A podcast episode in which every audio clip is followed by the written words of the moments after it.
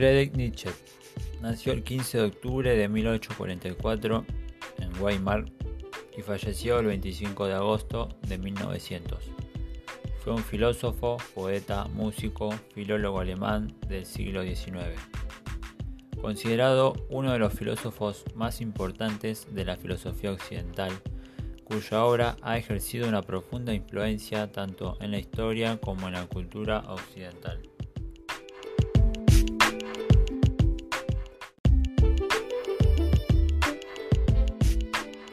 Bueno, para seguir, Nietzsche escribió sobre temas tan diversos como el arte, la filosofía, la historia, la religión, la ciencia, la tragedia.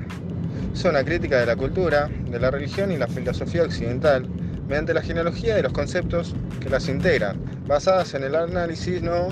de, las actitudes, de las actitudes morales, positivas y negativas estamos hablando, hacia la vida. Este trabajo afectó profundamente a generaciones posteriores de teólogos, antropólogos, filósofos, sociólogos, psicológicos, historiadores, poetas y demás.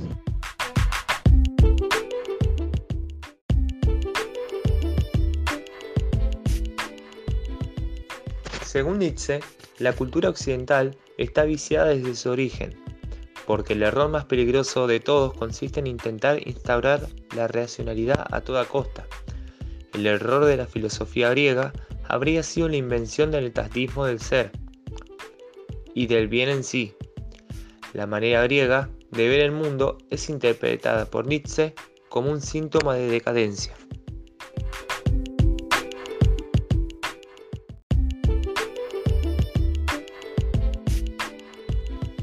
El superhombre según Nietzsche. Piensa Nietzsche que el hombre es un ser miserable e inmundo, un ser a medio hacer, un puente entre la bestia y el superhombre, un paso de la pura animalidad a la superhumanidad. Es su destino, pero en su recorrido evolutivo poco ha sido todavía lo alcanzado.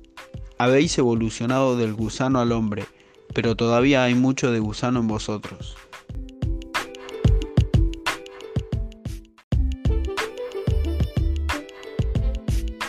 Bueno, el hombre es como una enfermedad en el universo y es el único animal que todavía no ha llegado a consolidarse. Las masas, a quien denomina rebaño manada, se adoptan a la tradición, mientras su superhombre utópico es seguro, independiente e individualista. El superhombre siente con intensidad, pero sus pasiones están frenadas y reprimidas por la razón, centrándose en el mundo real más que en las recompensas del mundo futuro prometidas por las religiones en general. El superhombre afirma la vida, incluso el sufrimiento y el dolor que conlleva la existencia humana.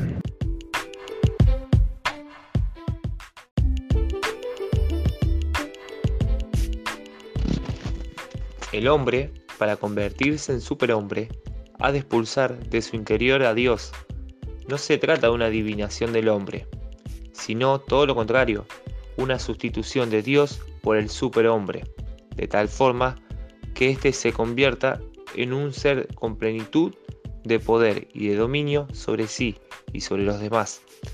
Pero esta transformación requiere, según Nietzsche, de una voluntad de dominio, de agresión y de sentimientos hacia lo ajeno, la voluntad del poder.